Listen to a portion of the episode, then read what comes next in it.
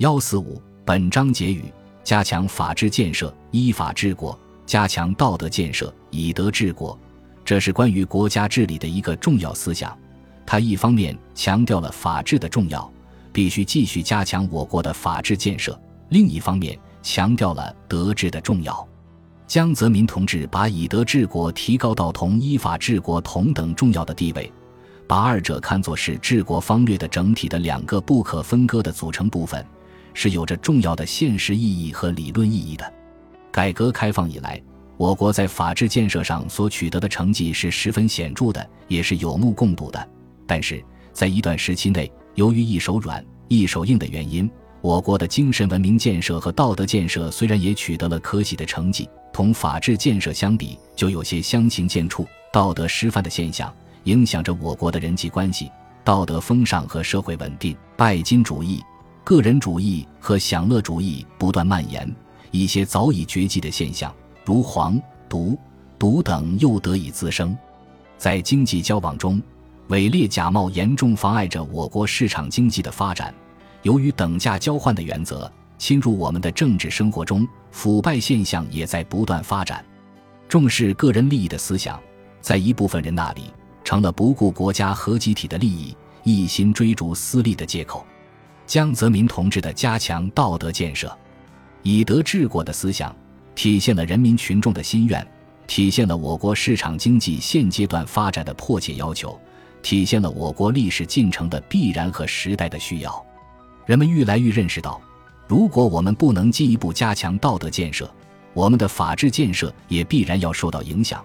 进而会影响到我国的经济发展和社会稳定。因此，把加强道德建设。以德治国提高到治国方略的高度，是从全局出发的高瞻远瞩的举措，是对我国现实道德状况急需改善、道德建设急需加强的一种深刻的认识。加强道德建设、以德治国的实施，主要包括三个方面的内容。首先，要求党和国家的一切干部要身体力行社会主义的道德要求，要坚持为人民服务的宗旨。要根据三个有利于和三个代表重要思想，为广大人民群众的利益而奉献；要以身作则，以自己的道德品质和人格力量来影响人民群众。我们可以回顾五十年代社会风气和道德风尚之所以令人称赞，一个主要的原因就是当时的党员和各级政府工作人员都能够以身作则、公正廉洁、不谋私利、不徇私情。党员和政府各级干部在道德上的垂范作用，形成一种高尚的人格力量，使他们在人民群众中享有一种道德上的威望。广大群众积极响应，奋力效法，从而迅速改变了旧社会的习气，形成了新的社会风气和道德风尚。这一切都说明，今天要改变我国当前的社会风气，提高人们的道德水平，党和国家的干部。共产党员和政府所有工作人员都必须重视自身的道德修养，提高自己的道德觉悟，从而为以德治国创造良好的条件，建立坚实的基础。其次，要高度重视对广大人民群众进行道德教育的特殊重要意义。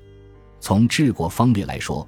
我们不仅要靠法律来治理社会，达到维护社会稳定的目的，而且要善于用启发、引导、劝告、说服的手段。通过潜移默化的方法，培养人民的向善避恶的道德良心。只有这种道德良心，才能支持，才能在内心中筑起抵御一切不道德行为的堤防，才能从根本上维护社会的稳定。这种培养道德良心的工作，是要从一个人的幼年时期开始，直到终身。只有这样，才能提高人们的道德品质和道德境界。从治国方略的高度来理解以德治国。绝不仅仅是制定一些道德规范来让群众遵守，更重要的是要启发人民群众的思想觉悟和道德责任心，使他们能够自觉地履行应尽的道德义务。第三，